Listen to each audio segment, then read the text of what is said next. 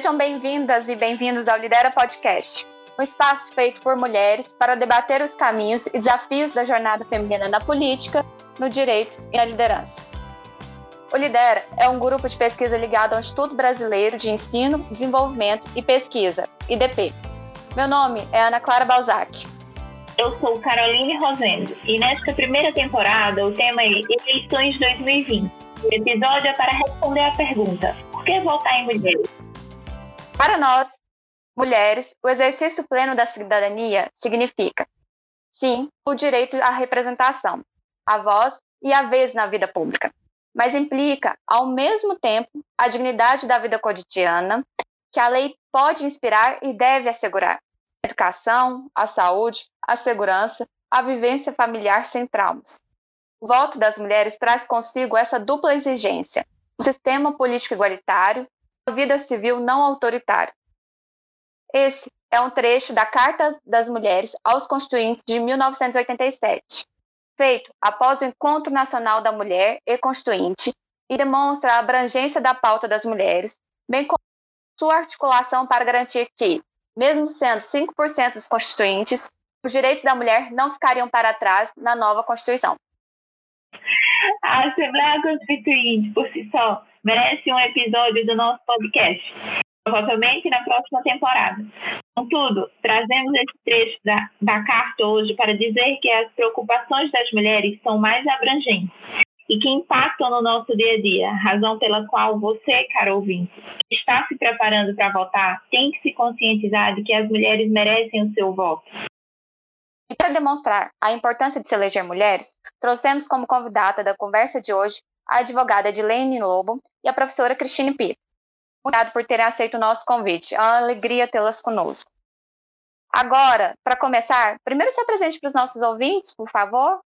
Olá, eu sou Cristine Petra e estou muito feliz de estar aqui nesse podcast do Lidera. Eu sou professora de Direito Constitucional, trabalho no Supremo Tribunal Federal e tenho uma vida acadêmica especialmente voltada para os direitos fundamentais. Há cinco anos eu venho me dedicando ao direito fundamental das mulheres, ou seja, aos direitos relacionados à perspectiva de gênero, um assunto que não estava na minha pauta anteriormente, mas que nos últimos tempos principalmente quando me vi em algumas situações que vamos comentar aí ao longo do nosso bate-papo de hoje, compelida a pensar mais e querer saber mais e ouvir mais as mulheres. Eu sou Edilene Lobo e muito feliz de estar aqui também eu sou advogada, sou professora de um programa de mestrado e doutorado na proteção de direitos fundamentais. E, além disso, na minha universidade, eu coordeno um grupo de pesquisa que chama Processo Eleitoral Democrático, Inclusão e Visibilidade. Lá, nós nos dedicamos a pesquisar, discutir, apresentar mulheres do mundo acadêmico, do mundo político, para o público em geral. Portanto, estar aqui hoje num podcast do Lidera, com essas mulheres instigantes como a professora Cristine e as nossas mediadoras, é muito legal e eu estou muito feliz de poder falar um pouco mais a rigor do mundo da vida, o mundo em que todas e todos devem caber com respeito, com visibilidade e com inclusão. Muito obrigada. Professora Edilene, antes de começarmos as perguntas, eu quero dizer que estou até um pouco nervosa de estar participando com uma das minhas marcos teóricos, né? Quero dizer que os seus estudos, as suas pesquisas, né, o seu grupo de pesquisa sempre foi para todas nós aí, iniciantes desse movimento feminista, constitucionalismo feminista e etc., uma uma grande alegria, uma grande honra. estou muito feliz de poder estar aqui com a senhora. Que legal, muito obrigada. E não me chama de senhora, não. Somos todas é. estudantes. É, é, a deferência, é o temor reverencial, mas eu fico realmente muito feliz de poder estar aqui e compartilhar esse momento tão importante do Lidera. Que legal, obrigada. Que alegria, gente. se, se é um prazer enorme para vocês, dirá para mim e para Ana, hein, Ana? Nossa, eu estou aqui exultante. Felicíssima. Nossa. Bem, acho que antes de decidir em quem votar, a eleitora deve primeiro ver quais são seus interesses numa eleição municipal. Assim, o que faz uma prefeita e uma vereadora? E que vocês nos ajudassem a compreender quais são os papéis de uma prefeita e uma vereadora. É, nós que vivemos nas cidades, temos que compreender esse processo de gestão da cidade, gestão da URB, o lugar onde todas e todos moramos e vivemos. Uma prefeita, independente do tamanho da cidade, logicamente que em cidades maiores, com desafios maiores, em cidades menores, talvez com questões mais específicas e localizadas, mas uma prefeita cuida de fazer a gestão do dinheiro municipal, do dinheiro público, do dinheiro dos tributos, cuida, juntamente com a sua equipe de auxiliares, a tratar e apresentar bem os serviços públicos de educação, de saúde, de assistência social, cuida também da boa ocupação do espaço público, ou seja, cuida dos aspectos urbanísticos da cidade. Portanto, quando nós falamos da atuação de uma prefeita, ela tem no seu ambiente limitado àquele município uma função similar à que tem uma governadora e à que tem uma presidenta da República. Então, a prefeita cuida de administrar o dinheiro público, cuida de fazer com que serviços públicos essenciais sejam prestados, enfim, cuida da vida de todos no ambiente público. Pois é. E eu fico pensando aqui o que faz uma vereadora, né, professora Edilene? É, a prefeita ela tem que cuidar, pela perspectiva das políticas públicas e dos atos administrativos, da boa gestão do dinheiro que o município arrecada, que o município dispõe para os direitos sociais fundamentais, especialmente direito à saúde, educação.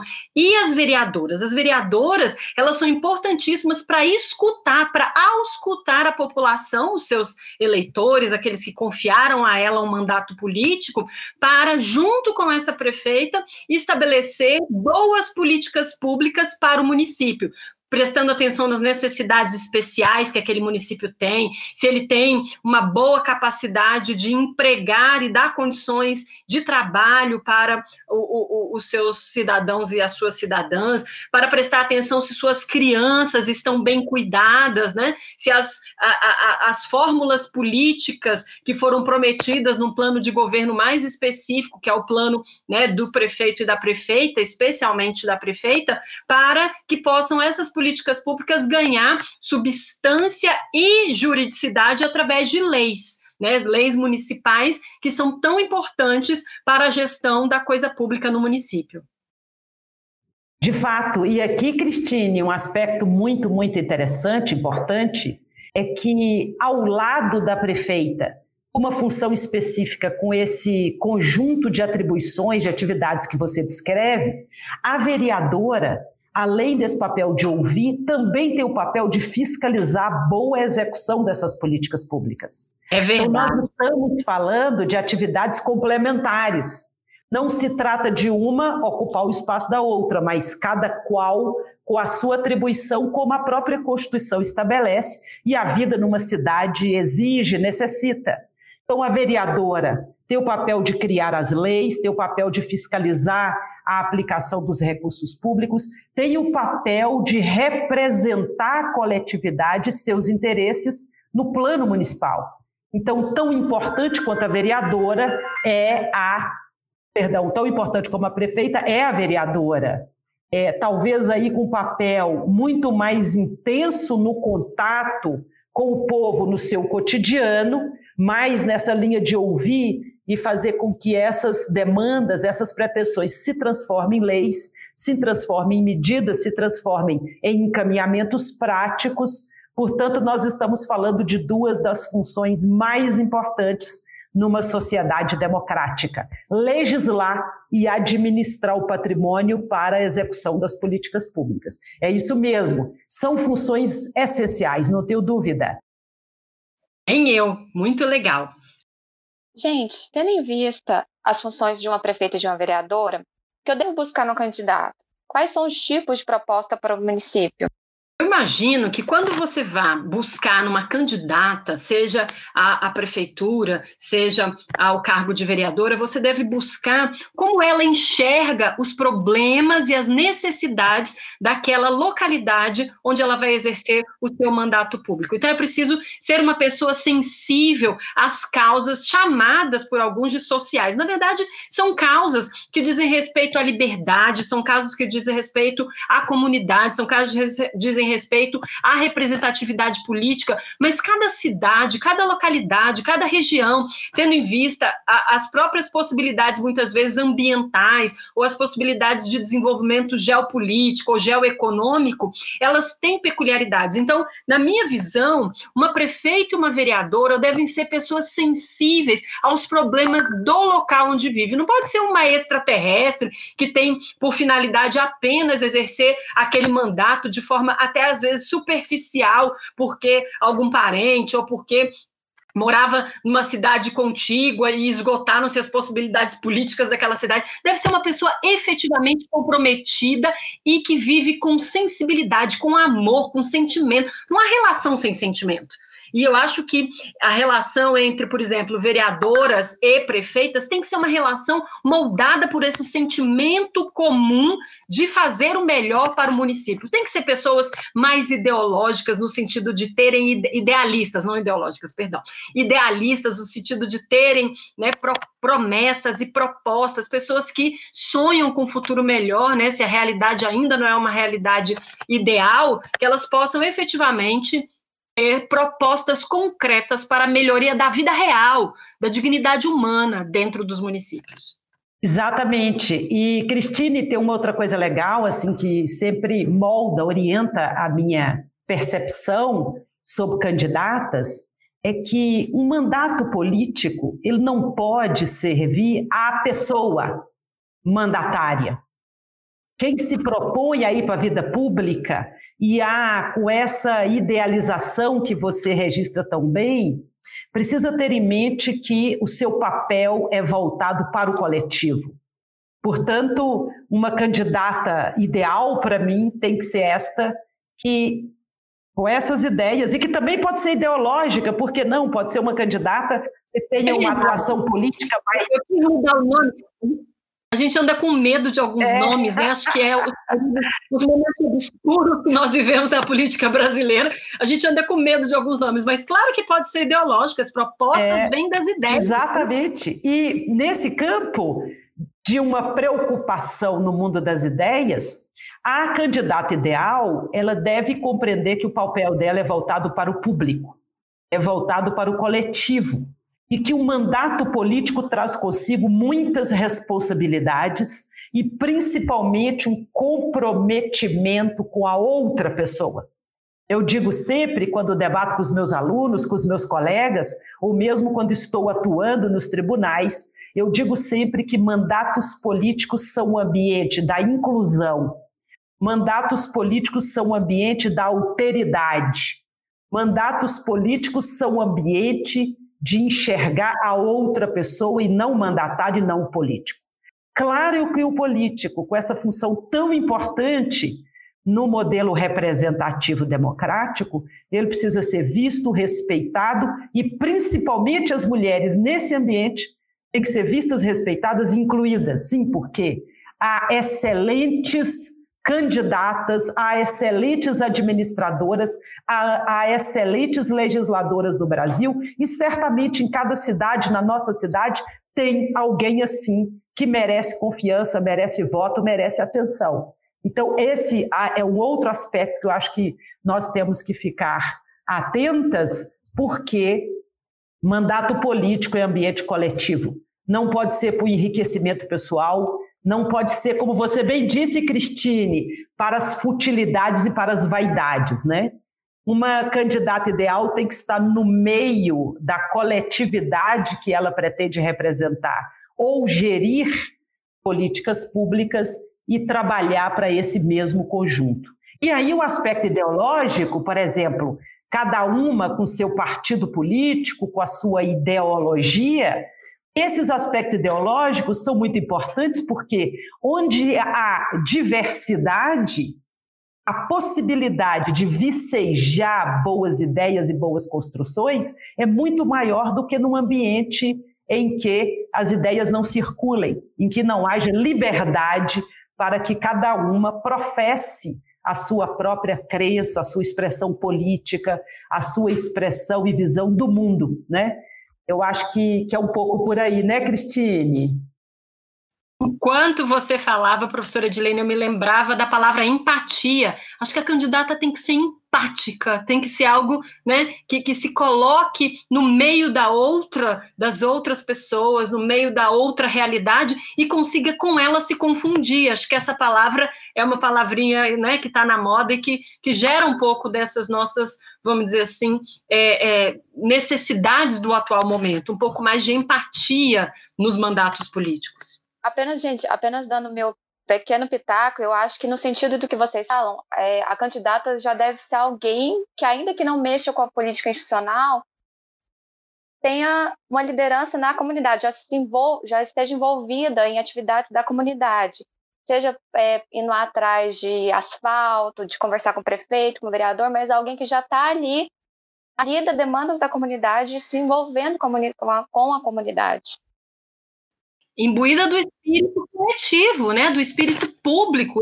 É a verdadeira ideia ou teoria, né, ou é, é, filosofia do, do interesse público, aquilo que não está para si, mas para o outro. Né, no mandato você tem que pensar assim. Ana Clara, no ponto em que você tratava das pessoas já envolvidas, das mulheres já presentes, é claro que é fundamental essas pessoas já presentes, visíveis, mas nós não temos que ter medo das candidatas novas, da juventude feminina que surge, querendo aprender, querendo se colocar na cena pública. Então, ter participação na vida coletiva não significa só aquelas pessoas que sempre são candidatas e ocupam esses espaços. É importante nós, inclusive, lembrarmos da juventude da necessidade de inclusão e visibilidade das jovens mulheres no mundo público. Então, também não precisamos ter medo das candidatas jovens ou novas na política. O que a gente precisa observar, e é esse o ponto, é nós verificarmos se essas pessoas, jovens ou não jovens, se essas pessoas tem essa proposição de trabalhar para construir a vida boa, esse eu acho que é o ponto, né? A vida boa para todos e todas. Nós precisamos estar atentas para aquelas pessoas que se apresentam candidatas e que fazem um discurso voltados para grupos específicos que não se preocupam com o coletivo. Claro que uma representante política, ela também pode defender interesses de grupos, os seus grupos de vivência, o seu grupo, por exemplo, cultural, o seu grupo de vivência pessoal, o seu grupo de crença política, mas não pode ser uma pessoa que se apresente fechada para as outras, fechada para as outras ideias, fechada para os outros coletivos, né? Talvez pareça muito, mas uma boa observação, um olhar mais crítico para essas candidatas e candidatos todos que apresentam, um olhar um pouco mais crítico para além da aparência, pode nos surpreender muito e nos ajudar a fazer uma boa escolha. Um estudo do Instituto Polis apontou que Paraisópolis, uma favela com mais de 70 mil habitantes, teve melhor controle da pandemia que o município de São Paulo como um todo apesar da vida precária e do descaso do governo, as mulheres elas foram essenciais para essa conquista. Então, porque entre as estratégias para o enfrentamento do vírus, tinha o, o chamado presidente de rua, responsável por auxiliar as famílias né, de cada rua da favela, e era composto 90% de mulheres. Esse é um exemplo de que as mulheres elas são realmente líderes é, comunitárias natas sempre desenvolvendo estratégias para cuidar de sua comunidade, né? Sem dúvida. É, na cidade, né, é, é, na localidade onde há mulheres comprometidas com suas famílias, com sua vizinhança, com as preocupações da localidade onde vive, nós temos o ambiente perfeito para que as políticas públicas possam acontecer com a máxima eficiência. Na minha opinião, toda essa experiência do coronavírus, dessa decretação né, de uma calamidade pública de saúde, das necessidades muito horizontalizadas, né, desimportando se as pessoas eram ricas ou pobres, precisavam ter condutas muito parecidas, né? É, é, muito embora as consequências sejam absolutamente diferentes para as pessoas com menos condições é, financeiras, com menos condições de habitação, com menos condições de é, saúde e higiene, as consequências são muito diferentes, mas as atitudes são as mesmas. As pessoas, nesse respeito um ao outro, era essencial essa, essa, esse padrão coletivo, esse pensamento voltado para o lugar do outro, para é, é, mitigar as diferenças, sejam ideológicas, sejam raciais, sejam religiosas. Então, eu acho que foi um, um grande exemplo de que quando é, é, países, por exemplo, demonstram essa afinidade em seus governos centrais, como é o caso de vários países, né, que no plano federal eram governados por mulheres. Eu, eu lembro do exemplo da Nova Zelândia e da Alemanha, né, países bem diversos, um europeu, outro lá do, do outro lado do mundo,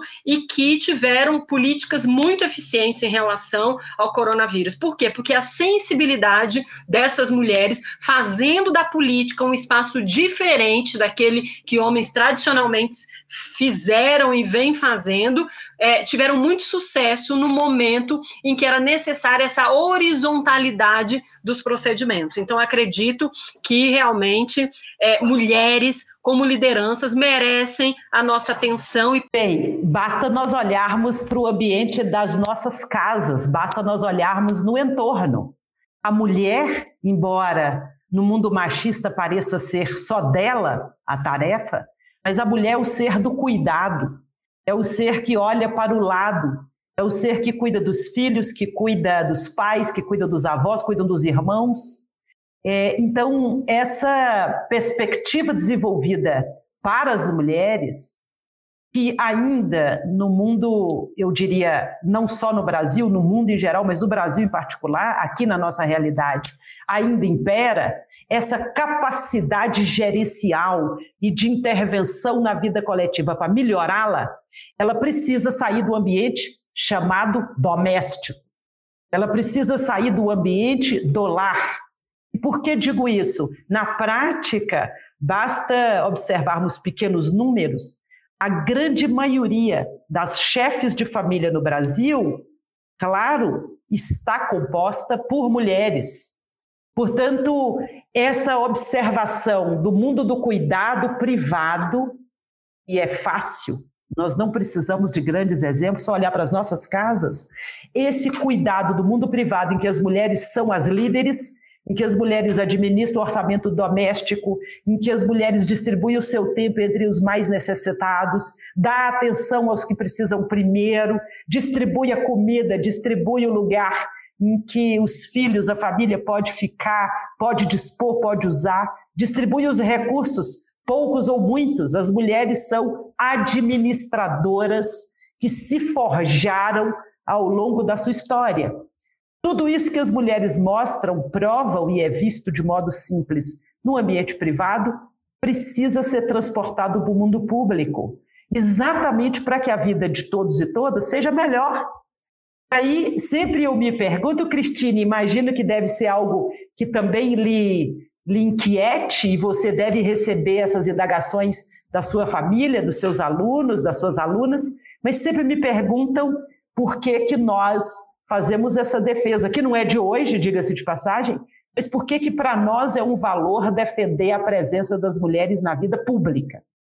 Eu sempre digo que é porque eu gosto de ser prática primeiro. Depois eu dou outras razões, eu dou razões jurídicas, eu dou razões sociológicas, eu dou razões políticas, mas primeiro eu sou pragmática, porque as mulheres provam ser boas administradoras, as mulheres provam ser capazes, e se nós estamos do, falando do coletivo, com boas administradoras, com pessoas capazes, todo mundo ganha. Então, aqui nós não estamos falando de excluir o homem, mas de fazer com que todos e todas trabalhando juntos consigam melhorar o ambiente bom para todo mundo, né? É uma questão até de praticidade, digamos assim. É verdade. E isso me lembra muito, professora Edilene, uma professora de direito constitucional que eu gosto de lembrar e de celebrá-la quando eu venho falar sobre mulheres na política, mulheres no direito constitucional, mulheres no poder em geral, que é a professora Rosa Russomano. Um dos primeiros livrinhos dela que eu li chama Mulher, o Lar e o Direito. E ela sai fazendo com todas as áreas do direito uma comparação de como que a mulher é boa administradora, como que a mulher é boa de fazer contratos, como que a mulher é boa de administrar coisa pública, como que a mulher é boa de resolver problemas relacionados à família, às heranças, enfim, como que a mulher sempre exerceu esse papel papel naturalmente na vida privada, que era o lugar onde os homens deixaram que ela, elas habitassem, e como isso poderia beneficiar a vida pública, os espaços da cidade, os espaços de poder. Então, esse livreto eu recomendo bastante, uma pena que é muito difícil da gente conseguir. Acho até que vou ter aí uma, uma reprodução dele para fins de é, dar a conhecer, é um livreto mesmo, deve ter umas 30 páginas, mas a professora Rosa Russomano, ela, ela traz essa perspectiva que eu acho que é muito interessante, né, da mulher como é, é, é uma, uma pessoa pronta, natamente, naturalmente pronta para a vida pública, para a vida com o poder, né? E eu brinco com os meus alunos, eles me fazem muito essa pergunta, professora, muito, né? Como é que, né, só as mulheres já não conquistaram tudo, por que, que essa defesa? Eu falo, olha, se não por outro motivo, porque não está dando certo só com homens. Se a é. gente for prática também, né? Olha, me parece que não está dando certo com 90% de homens, com 80%. Então vamos pelo menos, e a minha luta é sempre pelo 50%, né? Eu falo, olha, não queremos afastar os espaços masculinos, porque a conversa intersexo, né, entre o sexo, é muito importante. Mas nos dê aí nossos 50% que nos é de direito. Claro, não é favor, né? de jeito nenhum. Engraçado, gente, que é, recentemente, em julho, teve uma pesquisa com participação da Unicamp que fala que cidades administradas por mulheres têm menor mortalidade infantil. E há pesquisas que também demonstram que os projetos de lei de mulheres, além de avançarem mais, são sim, são majoritariamente no campo da saúde e da educação. Então, o cuidado ele é levado para o espaço público e beneficia todo mundo. Claro. E se estamos falando de eleições locais, como é o caso aqui, né, das eleições para a, as prefeituras e as assembleias locais, nada melhor do que pessoas vocacionadas ao cuidado, porque é isso que o município exige, né? Claro. Mandatários e mandatárias que sejam sensíveis aos cuidados do povo. Claro, e olha, se nós lembrarmos que estamos vivendo um tempo, o tempo da distopia de uma doença que fez afastar muita gente, mas aproximar um, um coletivo muito maior no entorno da busca das soluções. Quando nós falamos do mundo distópico, ainda mais importante aquelas pessoas que sabem cuidar, tratar. O mundo está doente. Não é só pela violência, não é só pelo coronavírus, é também pela desimportância do outro, do ser humano. Nós estamos vendo históricos de agressões em vias públicas, violência contra homens e mulheres, terrorismo. Então, o mundo está doente, nós precisamos daquelas pessoas, em especial as mulheres, que sabem cuidar. E eu quero acrescentar: claro que as mulheres sabem cuidar, sabem tratar desse aspecto das dores da alma, das dores do corpo, de distribuir bem os espaços públicos, os espaços para que todos ocupem. Mas eu também quero falar que há mulheres muito capazes para ensinar, para pesquisar, mulheres muito capazes para buscar a cura das doenças, inclusive esta gravíssima de que tratamos tanto nos últimos tempos. Quer dizer, nós estamos falando das mulheres no ambiente público para desempenhar toda e qualquer função que um ser humano possa desempenhar. Na eleição municipal, claro, nós estamos falando aqui das prefeituras e das câmaras de vereadores.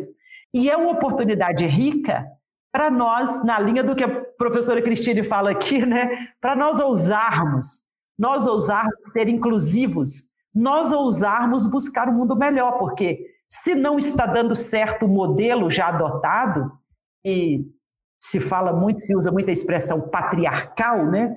Aquele modelo em que homens brancos no controle têm provado uma certa incapacidade, é, vale a pena apostar nas mulheres, por que não, né? Vale. É isso, é isso que eu gostaria de deixar aqui para quem nos ouve. Vale para nós mulheres que precisamos nos ver capazes, vale para todos. Mas vai beneficiar os homens também. É, para todos e todas, porque os homens ganham com a inclusão das mulheres. É aquilo que eu dizia né, no início do nosso bate-papo aqui.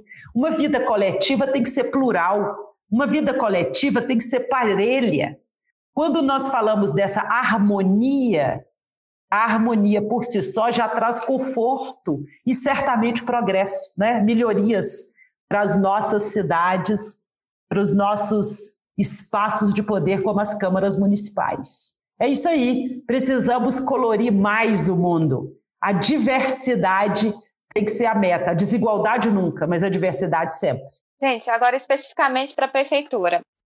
Se não houver nenhuma mulher concorrendo ao cargo, voto em quem tem vice-mulher, como a gente tem visto um monte de vice-mulheres pelo, pelo país.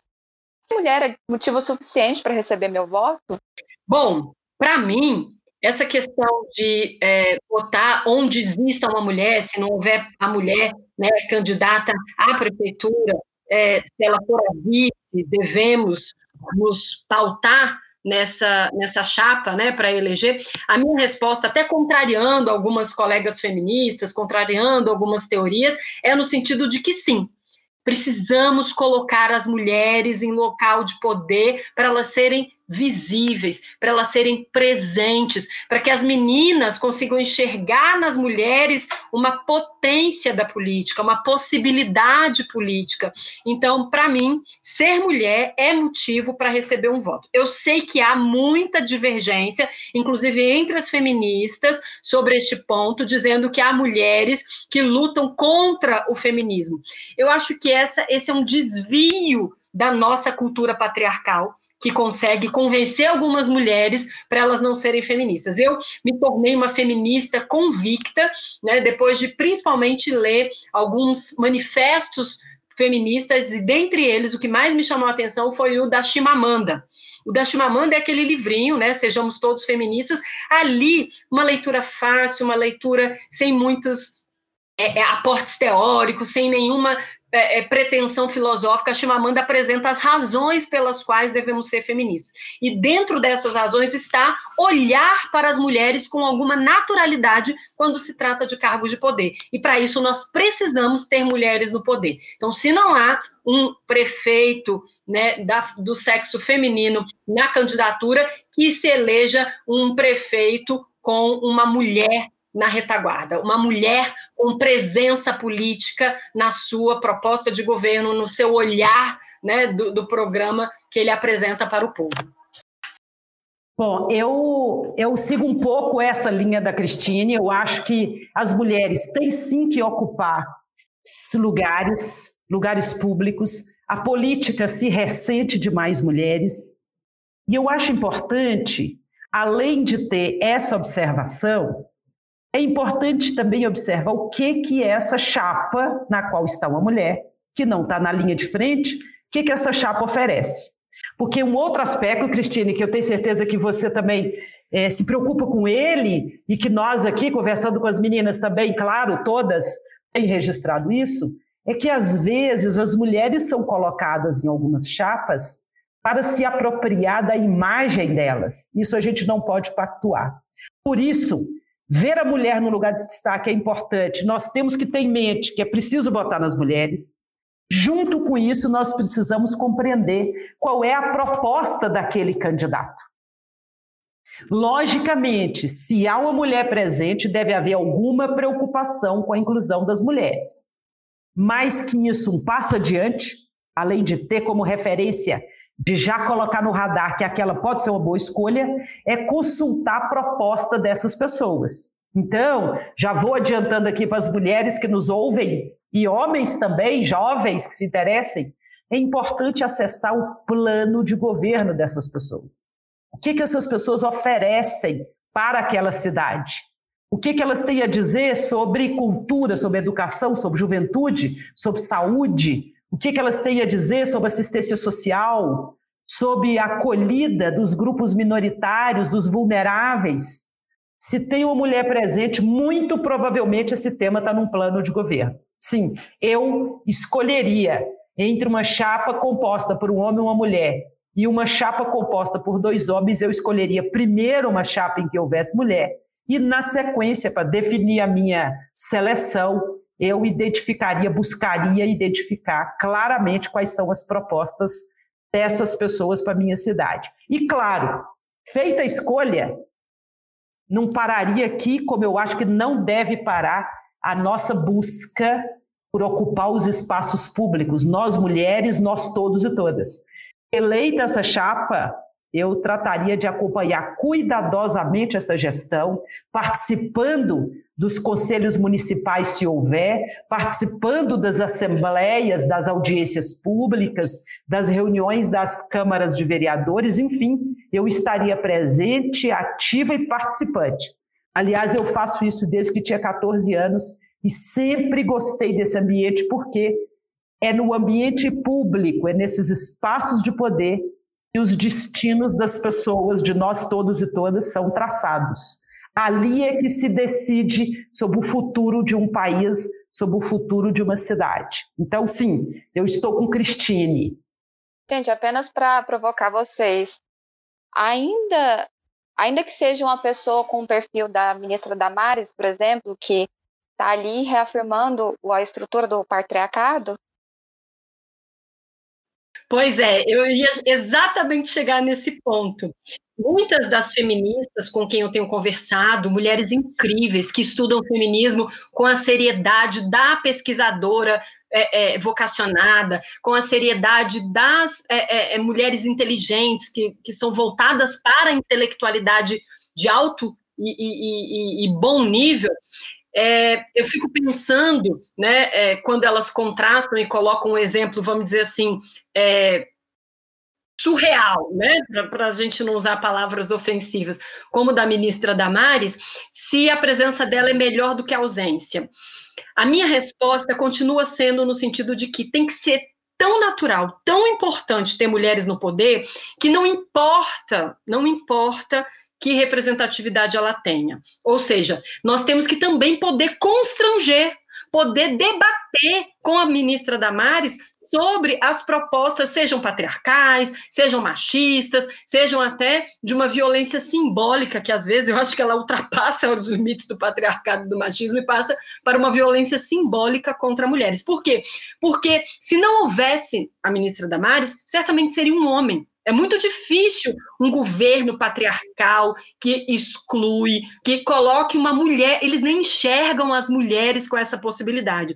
E quando as enxergam, as colocam numa posição meio caricatural, como eu acho que é a posição da ministra Damares, uma posição caricatural dentro do sistema. É preciso dialogar com essa mulher para mostrar exatamente ao que ela está servindo. E às vezes a gente consegue conduzir um diálogo maior com as mulheres, mesmo as mulheres que estejam sendo usadas ou que estejam sendo veículos desse patriarcado do que com os homens. Os homens muitas vezes nem olham para nós, nem olham, e às vezes uma mulher, né, mesmo dessa outra, pode reverter melhor. E, eu, e o meu ponto de que tem que ter mulher é que se uma proposta, né, numa chapa, é uma proposta de inclusão, é uma proposta sensível a, a todos os problemas que o feminismo é, é, tem estudado, tem defendido, a todas as pautas que o feminismo tem avançado, se nessa chapa não existe uma mulher, algo de errado.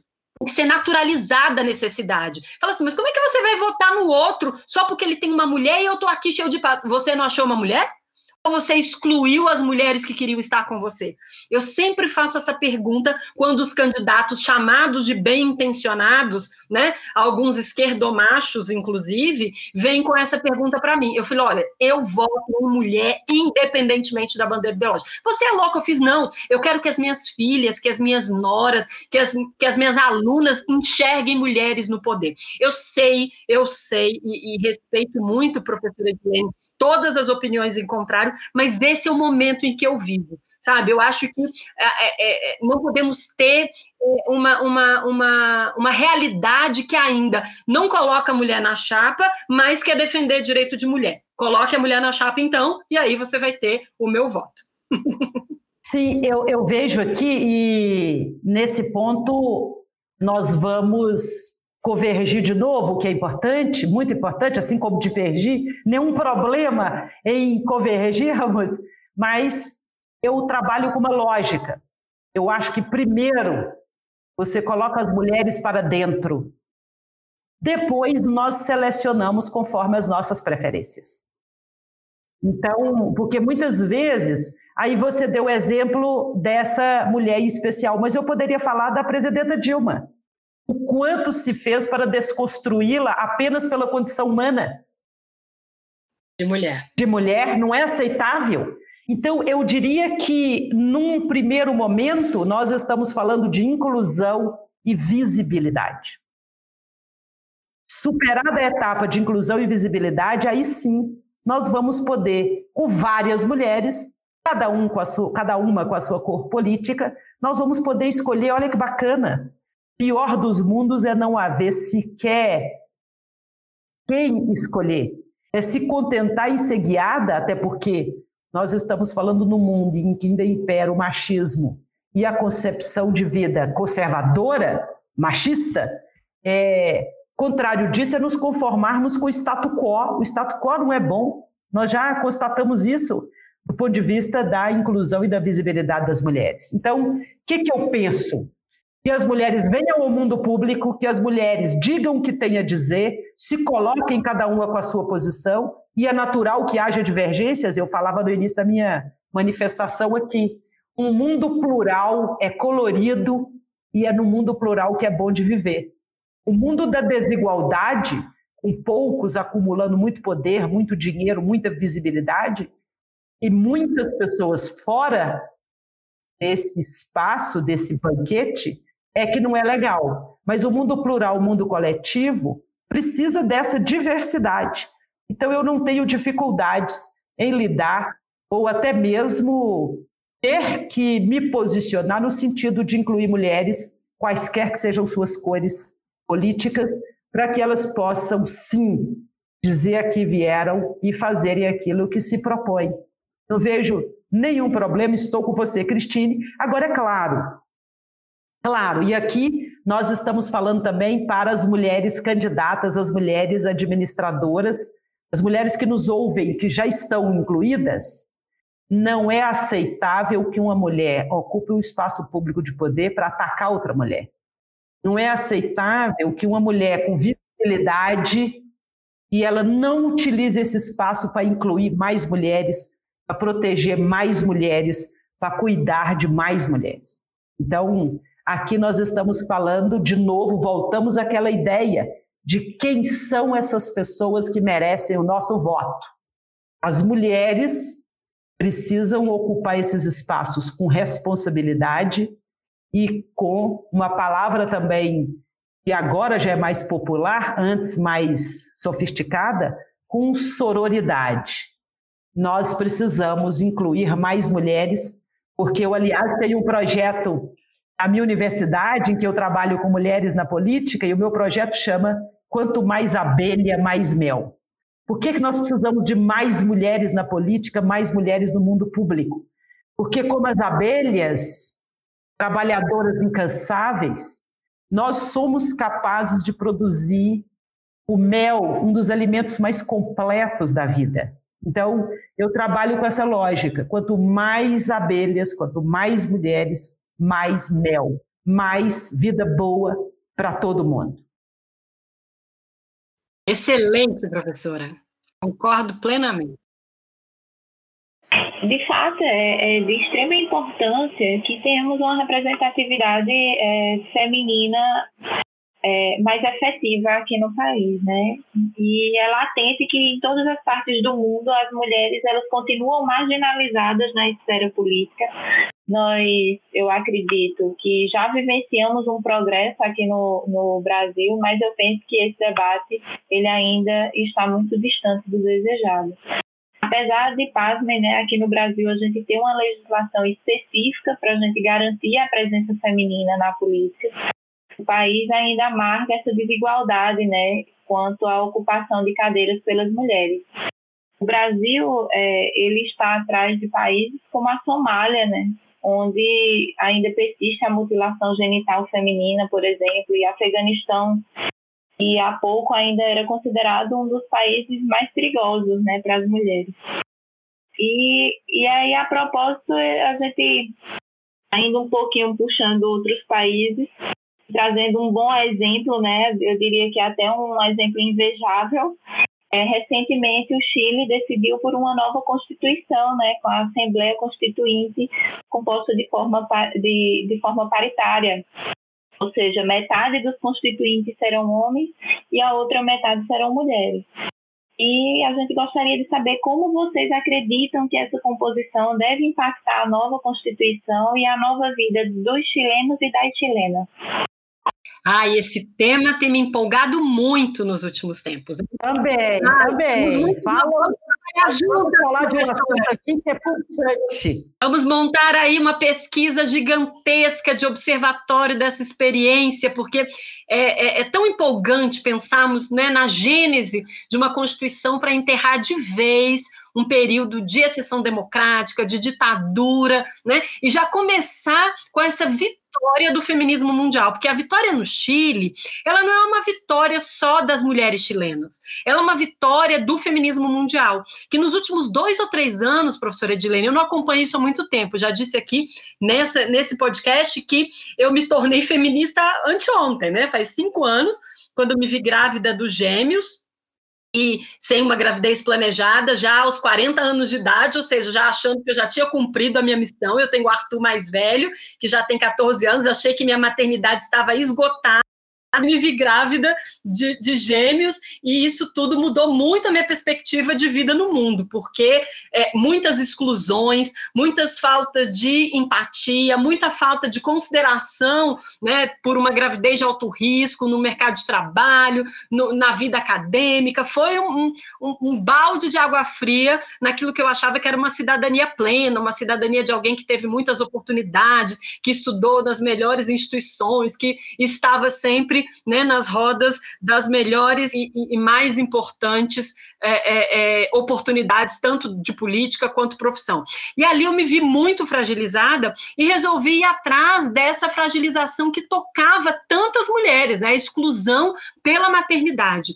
E dentro disso, eu ficava pensando, meu Deus, essas constituições elas são tão pródigas de tantos direitos e as mulheres não foram tão beneficiadas assim. O que, que acontece no mundo todo para ainda estarmos discutindo lugares das mulheres nos parlamentos, lugares das mulheres na política, lugares das mulheres nas empresas privadas, né, nos altos cargos das empresas privadas? Então, foi essa minha motivação para estudar as mulheres. Mas é, é, me parece que essa experiência chilena é exatamente aquilo que todas nós desejamos quando falamos uma nova constituinte, que mulheres e homens sejam considerados naquela nação, naquele país, como igualmente importantes a ponto de ditarem as regras máximas né, que vão regular aquela sociedade, que vão é, é, dispor né, sobre direitos fundamentais, sobre organização de poder, sobre estruturas é, institucionais de poder e etc. Então, eu vejo como uma experiência mundial. Né? Acho que a nossa observação em relação ao Chile tem que ser de toda a potencialidade que uma Assembleia Constituinte paritária pode ter para o constitucionalismo do mundo inteiro. Ou seja, o que, que essas mulheres vão fazer de diferente? Inclusive, um pouco antes, né, ali pelo ano de 2019, eu comecei um estudo sobre a Assembleia Nacional Constituinte Brasileira a partir da perspectiva das mulheres constituintes. Foram 26, 25 atuando em uma e uma que acabou indo para o governo, né, auxiliar ali o Poder Executivo Federal. Mas o que, que essas 25 mulheres fizeram? Então, eu tenho um grupo de alunas pesquisando e já foi muito muito emocionante muito interessante descobrir o que o lobby do batom, né, uma, uma expressão inclusive que era considerada pejorativa, aprontou naquela Assembleia Nacional Constituinte, assessorado esse lobby do batom, né, que era essa bancada feminina, assessorado pelo Conselho da Mulher, que era um conselho federal, né, Conselho Nacional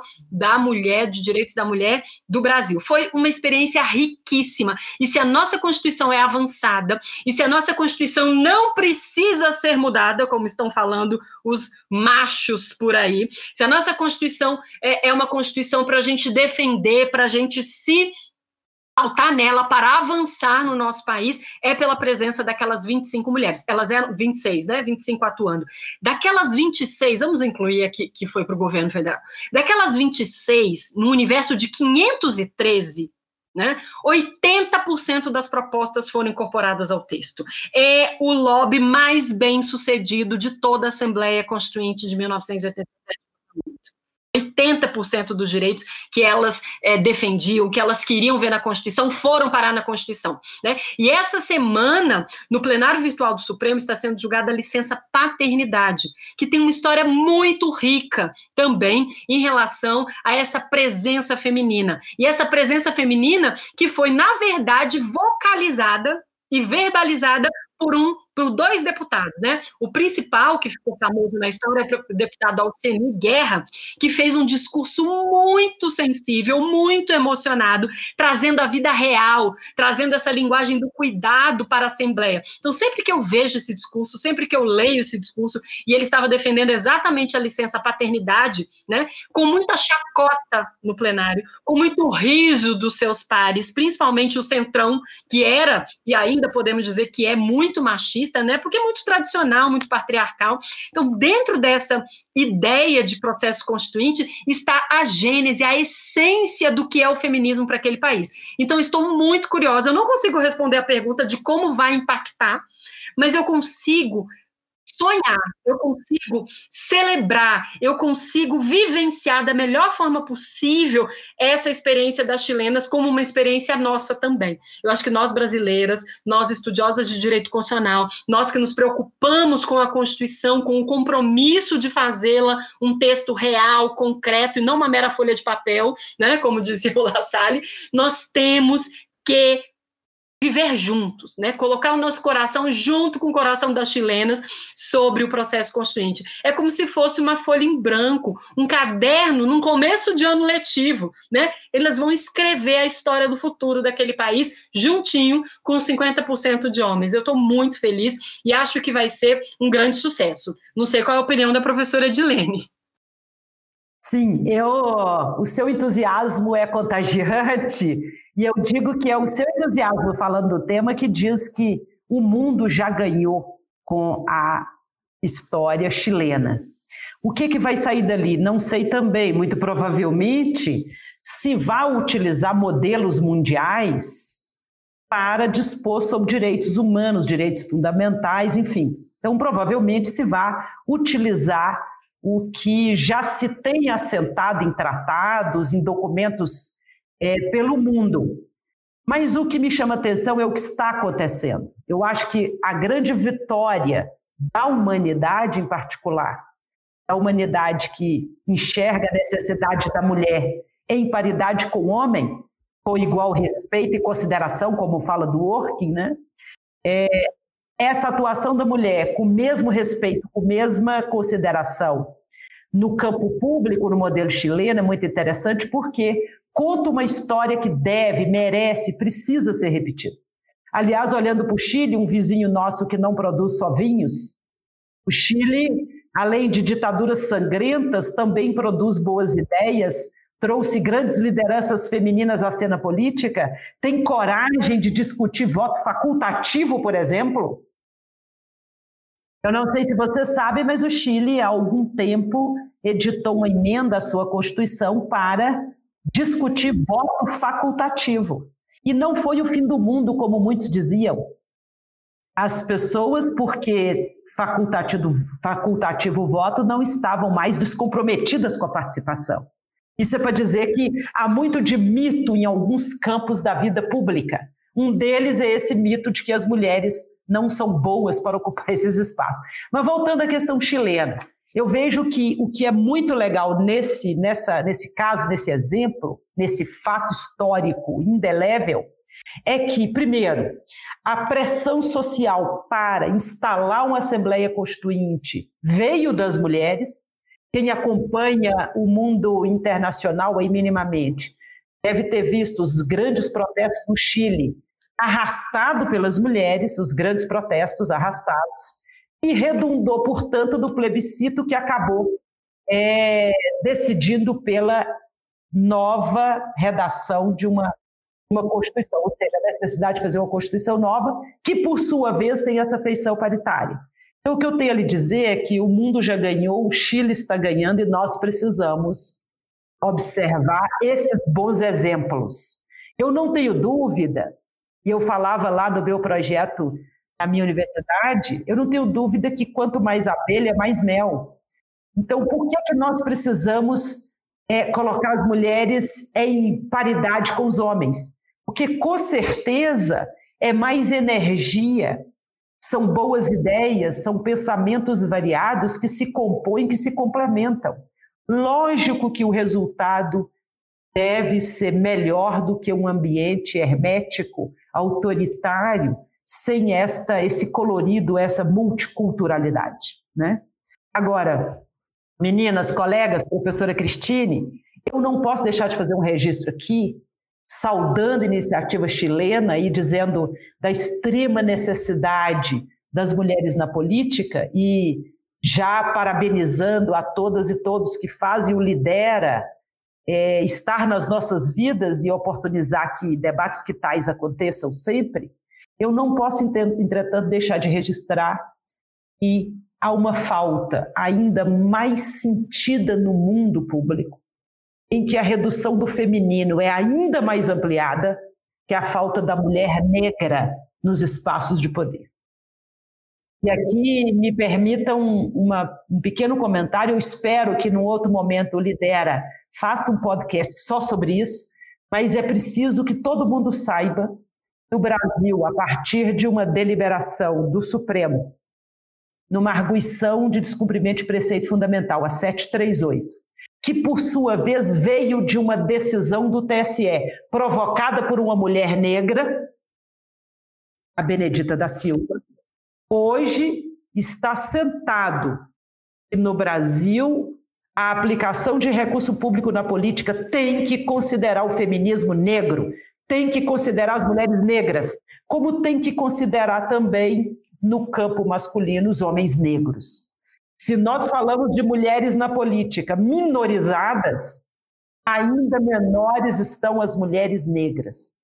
Por isso que nessa particularidade brasileira, diferente do Chile, por evidência, e eu fazia, ia fazer um trocadilhozinho, né? Por suposto, é, é claro que nessa diversidade brasileira, diferente da chilena, algo tema de extrema importância que nós precisamos colocar na cena é a visibilidade, a inclusão das mulheres negras. Portanto, eu voltando à questão colocada aí, claro que a proposta chilena entusiasma e eu espero que o Brasil seja capaz de copiar esses bons exemplos. E que ao fazê-lo, lembre-se bem que dentre a maioria das mulheres está a maioria de mulheres negras e que são as maiores vítimas da violência, da violência doméstica, da violência pública, são as maiores vítimas da exclusão e da invisibilidade. Então, nós precisamos, nesse cenário em que tanto se discute sobre inclusão dos grupos minorizados, nós precisamos resgatar aqui o papel e a necessidade da participação da mulher negra na política brasileira. Edilene, nós do Lidera concordamos plenamente com você. Nosso primeiro episódio, por que se candidatar, foi inclusive com a Ilka Teodoro, administradora do Plano Piloto, que é uma mulher negra, e ela teve esse, na campanha dela para deputada distrital, ela é daqui de Brasília, da, da Cidade das Mulheres, ela se apresenta como uma das sementes de Marielle. nós tratamos sobre a questão da divisão igualitária entre negros e brancos no episódio com a Gabriela, episódio 6 com a Gabriela Hollenberg, que inclusive é o episódio que eu cito. E, por fim, a, nosso episódio anterior a esse, o episódio 7, é com a querida Roberta Eugênio, do Instituto Alziras, e trata exatamente sobre violência política de gênero. Que nós, nós lidera, nós entendemos que as mulheres negras são as principais vítimas da violência política de gênero. Com certeza. Então, para quem quiser, para os nossos ouvintes que quiser saber mais sobre isso, tem esses episódios dentro do Lidera que tratam sobre o assunto. Que ótimo. E vamos depois, numa outra oportunidade, superadas as eleições municipais, depois valeria super a pena, e se a professora Cristina topar, vamos fazer um bate-papo para observar. Observar os números, né? De tudo, tudo, embora extremamente novidadoso, qual será o resultado em números, qual será o resultado no mundo prático. Mas voltando, caso chileno é genial. Mulheres, homens, observem, vamos ver o que sairá de lá, e eu tenho certeza que já saiu, já saiu um belíssimo exemplo. Claro que não se muda uma realidade, né? É, não se muda uma realidade apenas porque tem uma lei nova. Uma realidade precisa ser mudada com uma série de iniciativas, uma delas é fazer uma revisão individual própria de consciência nós precisamos nos colocarmos, nós precisamos nos reencontrar conosco e identificar a concepção machista e racista dentro de cada um de nós, homens e mulheres. A partir dessa compreensão, lutar contra esses preconceitos interiorizados, internalizados.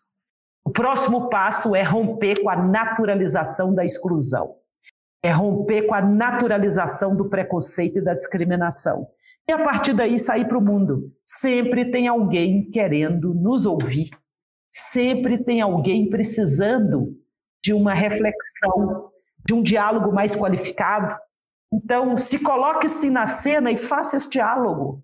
Cada um aqui de nossos ouvintes, de nossas ouvintes, não tenham medo de discutir com as pessoas, inclusive mostrar para elas que há outras possibilidades, a vida pode ser melhor que nós podemos ser mais livres se nós ousarmos lutar contra esses preconceitos, primeiro internalizados, depois naturalizados no mundo público.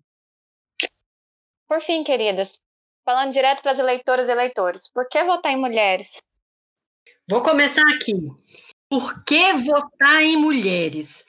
Essa pergunta ressoa para mim numa visão muito pragmática, muito prática, como gosta a professora Edilene. Se você acredita na Constituição, a Constituição é um substantivo feminino, e que eu tenho escrito que significa mulheres no poder.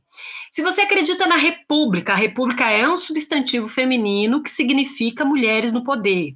Se você acredita na federação, a federação é um substantivo feminino que descentraliza o poder para chegar onde as mulheres estão, nas localidades, no mundo é, é, privado, no mundo doméstico da política. Significa também mulheres do poder. Se você acredita nas instituições democráticas, se você acredita na possibilidade de direitos fundamentais para todos e todas as cidadãs, você deve votar em mulheres. Né? Eu tenho feito algumas considerações teóricas numa linha que eu tenho desenvolvido chamado constitucionalismo feminista, em que nós estamos revisitando. Constitucionalismo feminista não é a reunião do movimento constitucionalista com o movimento feminista.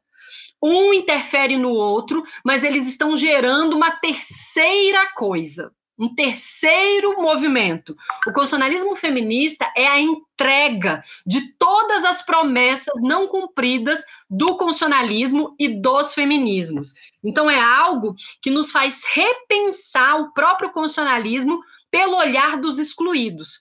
E aqui as mulheres entram, né, com esse nome, apenas como mais um dos excluídos. As mulheres são mais um grupo dos excluídos, porque as exclusões são pelo sexo, as exclusões são pelo gênero, as exclusões são pela orientação sexual, as exclusões são pela raça, pela etnia, pela origem, as exclusões são pela classe social, pela classe econômica, as exclusões são pela centralidade ou periferia da formação cultural. Então, são todas essas exclusões, ou seja, tentando refundar o próprio Estado de Direito, tentando refundar o próprio movimento constitucionalista, é que esse constitucionalismo feminista fala o seguinte: enquanto não tivermos mulheres no poder, e o poder aqui, estamos falando no âmbito de uma eleição municipal, começa nas prefeituras e nas câmaras de vereadores, mas ela se espalha por todos os lugares de poder de uma república federativa democrática.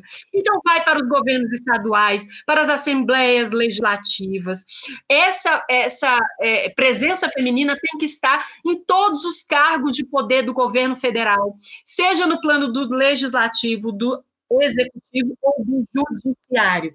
Então, é muitíssimo importante que se perceba a importância das mulheres em todos os espaços de poder. Então, eu diria que, se você é alguém com alguma consciência sobre o Estado de Direito, o Estado democrático de direito, a República, a Federação, a democracia, a Constituição, seja qual for o instituto desse mundo público a que você se dedica, com o qual você concorda e para o qual você se dedica na sua vida profissional ou na sua personalidade existencial, por favor, vote em mulheres. Bom, professora Cristina esgota tudo. Eu sou mais. Esgota, sim, é maravilhosa. Eu, com a pergunta por que votar em mulher, eu devolveria a pergunta por que não? E por que não? Com tantas razões dadas aqui, eu faria só essa. Por que não votar nas mulheres? Você jovem, você antenado, você antenada, você vendo o mundo com um olhar esse de inclusão, um olhar moderno, você inserido no mundo das redes sociais, você inserida nos vários coletivos que a tecnologia oportuniza, eu que pergunto a vocês, por que não votar uma mulher? Ousem! E vocês não vão se arrepender. Vai ser uma excelente experiência. Gente, então por hoje é isso. Hoje tivemos com duas pessoas que nós, o Lidera, admiramos muitíssimo. Esse foi um episódio assim encantador professora Christine Peter, eu conheci, eu especificamente conheci na UNB, meu primeiro semestre, ela me deu aula. E a professora Edilene eu conheci ao longo da vida acadêmica, estudando, e tem uma produção que eu, ambas têm uma produção que eu admiro muito, muito, muito. Então, muitíssimo obrigado por estarem conosco hoje. Foi excelente, assim, maravilhoso. Querida, eu não sabia que você era uma das minhas abelhinhas aí, uma das minhas alunas que eu mais gosto nessa vida é que todos os lugares onde eu vou, eu encontro alunos e alunas. Isso me faz dizer, já estou até parando de dizer isso, porque eu digo todas as vezes que estou com o microfone na mão, de que eu nasci professora e tudo mais eu fui me tornando com a vida. A coisa que eu mais gosto, que eu mais sinto prazer de tudo que eu faço é realmente a vida acadêmica, a vida com os alunos, com as alunas, principalmente porque lá a esperança é a nossa arma, é o nosso material de trabalho, é o nosso instrumento de trabalho. E eu gosto muito de viver com essa visão positiva da vida. Temos que olhar a realidade, temos que nos colocar à disposição da distopia, de tudo aquilo que nós estamos vivendo, né, contra a ideia que nós tínhamos de mundo, de vida boa, de dignidade humana, mas olhamos para tudo isso com a força de que quem quer mudar essa realidade. Não podemos nos ser apáticos né? Não podemos ser vencidos e vencidas por essa realidade. Então, muitíssimo obrigada, querida, por essa sua é, generosa é, intervenção, mediação e principalmente pela sua inteligência em comum que nos faz né, muito felizes de ter participado aí da sua vida acadêmica lá na UNB. Não, eu queria era, também aproveitando para me despedir, dizer a vocês que o tempo passou voando aqui, porque foi maravilhoso o nosso encontro. Eu espero que possamos repetir. E eu creio firmemente, ao longo de toda a minha trajetória, minha trajetória acadêmica, minha trajetória como advogada, eu continuo estudando, eu continuo pesquisando, eu continuo na sala de aula, seja como professora, seja como aluna, mas o que sempre me moveu é a crença de que nós mulheres podemos e devemos fazer. E quando fazemos, fazemos bem.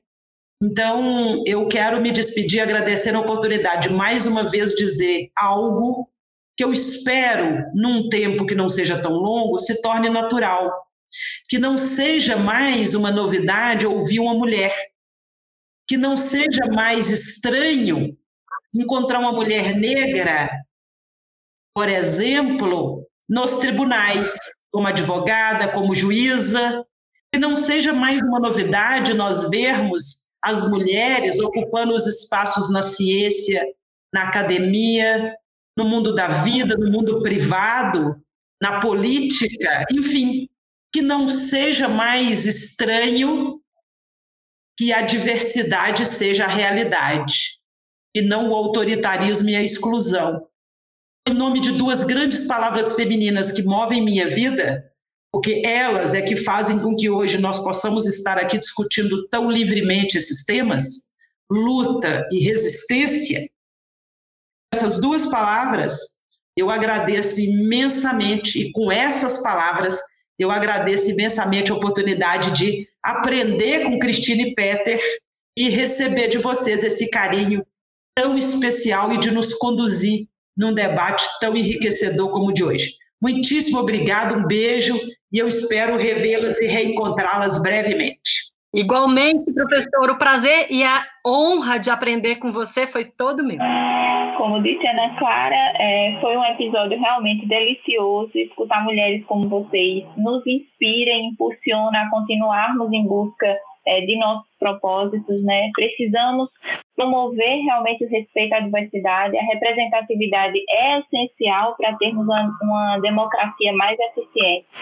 É, não há como falar em democracia sem falar em igualdade de direitos e defesa das minorias, né? E para isso a gente precisa perpassar pelo tema que foi central do episódio de hoje. Mais uma vez agradecemos a participação de Edilene Lobo e da professora Cristine Peter. Muito obrigada. É sempre uma alegria estar com quem também caminha, né?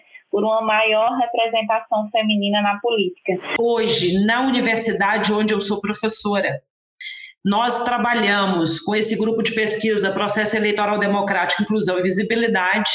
Eu integro com um colega professor, professor José Luiz Bolzan, eu integro um grupo de pesquisa que debate e observa o mundo em rede, meu pós-doutoramento em novas tecnologias e instituições de garantias, e nós criamos um observatório chamado Cyber Leviatã, eu, Bolzan e dois alunos nossos do doutorado, que também são professores, uma moça e um rapaz.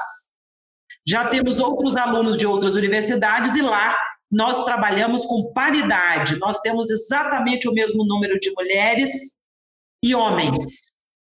Então, eu sigo na pesquisa acadêmica nesses dois campos. Eu sou advogada majoritária num escritório onde só atuam mulheres, as minhas sócias são mulheres, nós atuamos no campo do direito eleitoral.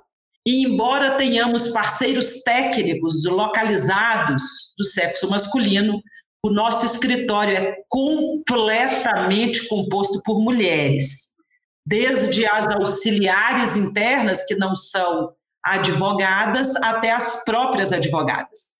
Então, nós tocamos campanhas eleitorais majoritárias nós atendemos partidos nacionais ou estaduais ou municipais e esse escritório é conduzido somente por mulheres. Com muita alegria, com muita energia e contando com os nossos parceiros do sexo masculino, mas o nosso negócio aqui, que além de ser o nosso o nosso ambiente para sobrevivência profissional, pessoal, é claro, é também um ambiente de muita alegria, porque nós tratamos de um tema, uma outra palavra feminina, em que nós contribuímos insistentemente para que ela viceje, nós, mulheres deste escritório, nós trabalhamos por justiça. Então, esse é o outro grande projeto e orgulho da minha vida, é conduzir um escritório de advocacia onde só atuam mulheres. E muito bem, diga-se de passagem, sem falsa modéstia. Que alegria, professora. Edilene, rapidinho, só fala um pouquinho das suas redes sociais, onde a gente pode te encontrar. Ah, pois é. Eu, embora atue no mundo das redes, a minha rede social é profissional. Eu tenho um perfil, o perfil do escritório, por onde eu me comunico no Instagram, que é o meu nome, Edilene Lobo. E se desejarem interagir comigo por lá, vocês me encontram, me veem, converso inclusive com essas outras colegas maravilhosas que são advogadas no escritório, que foram minhas alunas. Vejam vocês que interessante. Elas que também já estão inseridas na vida acadêmica. Bom, é, o meu principal projeto atualmente, né, no grupo de pesquisa que eu sou líder já há 20 anos, que se chama Núcleo de, Estudo, Núcleo de Estudos Constitucionais, o NEC, é o projeto As Constitucionalistas. Neste projeto, que começou né, como uma inquietação minha, que as mulheres não eram vistas nem conhecidas nos congressos de direito constitucional brasileiros, nós começamos a juntar as professoras de direito constitucional com titulação de todo o Brasil. Chegamos a uma lista primeiro de umas 20 e poucas, depois essa lista aumentou para umas 40, hoje temos quase 60 professoras, doutoras, muito constitucional para oferecer aos organizadores de congressos como opções viáveis né, para serem convidadas para os congressos de direito constitucional, que geralmente são 90%, 95% compostos só por homens. As obras de direito constitucional mais famosas, todas as pesquisas conhecidas e reconhecidas de direito constitucional acabavam sendo só de homens, né? Nós não tínhamos referências femininas no direito constitucional. Então, esse projeto As Constitucionalistas começou como essa busca pelas constitucionalistas, mas ele cresceu e eu consegui, com uma parceria muito feliz, muito acolhedora das professoras Melina Faquin e Estefânia Barbosa, lá da Universidade Federal do Paraná, uma vontade comum, né, entre nós três, de lançarmos as constitucionalistas em é, volumes compilados com as suas teorias. Então, nós temos convidado as constitucionalistas do Brasil todo a participar né, de um projeto que se chama Constitucionalismo Feminista, em que nós queremos apenas dar visibilidade, é, é, dar conhecimento das pesquisas, dos estudos, das teorias desenvolvidas pelas professoras de Direito Constitucional Mulheres. Tem um perfil no Instagram também, que você pode acessar. Nós temos publicações semanais, são três publicações semanais. As minhas alunas, as alunas lá do Paraná também se envolvem com esse projeto e elas é, é, é fazem pesquisas sobre as constituintes. Toda segunda-feira, uma constituinte é homenageada lá no nosso Instagram. Todas as quartas-feiras, uma professora de direito constitucional é homenageada. E às sextas-feiras, eu tenho feito aí, numa primeira leva de 15 episódios, microaulas sobre o constitucionalismo feminista. Então, tem sido uma experiência muito rica, muito interessante. Todos e todas que queiram participar dessa experiência do As Constitucionalistas são super convidados e convidadas. Nós não temos uma referência, nenhuma um fechamento para os homens, mas até agora só mulheres têm se engajado neste projeto, né? Os constitucionalistas ainda estão meio tentando entender o que, que nós estamos inventando, enquanto eles tentam entender, nós estamos produzindo muito, nós estamos fazendo muita doutrina, muita releitura feminina do direito constitucional masculinista, então tem sido uma experiência muito rica e muito avassaladora na minha vida. E a minha atuação profissional há 15 anos tem sido como assessora no Supremo Tribunal Federal. Lá eu também tenho um grupo de assessoras e que nós nos reunimos para discutir temas sobre é, é, importância do debate de gênero, importância do recorte de gênero né, nas decisões, na, no, na, visibilidade da própria corte, qual é a voz das mulheres, né, tanto advogadas, membros do Ministério Público, defensoras, enfim, temos tentado enxergar cadê as mulheres, né? Onde estão as mulheres no direito constitucional de cúpula? Então, essa tem sido a minha atuação profissional. Fui professora voluntária, sou da UNB, né? Minha formação, graduação, mestrado, doutorado, e toda a minha vida tem sido, né, para essa, essa interação entre a vida profissional lá no Supremo Tribunal Federal como servidora pública e essa, vamos dizer assim, vocação de professora, acadêmica e pesquisadora no direito constitucional, que foi a área que eu escolhi. Você nos ouvindo, muito obrigado por estar aqui conosco. Nos acompanhe no Instagram, arroba Lidera Observatório Eleitoral e nos aplicativos de podcast. Se gostou do nosso episódio, compartilhe, curta o nosso perfil no Instagram. Nos ajude a crescer e levar informações para mais mulheres, compartilhando e nos marcando nas suas redes sociais. E ajuda a dar visibilidade às nossas vozes. Vamos juntas porque vamos mais longe. Você ouviu o Lidera Podcast. Apresentação e coordenação do episódio: Ana Clara Balzac e Caroline Rosendo. Coordenação geral do podcast: Ana Clara Balzac, Bianca Gonçalves e Silva e Cristina Neves da Silva. Coordenação acadêmica: Marilda Silveira. Produção e trabalhos técnicos: José Jance Marques.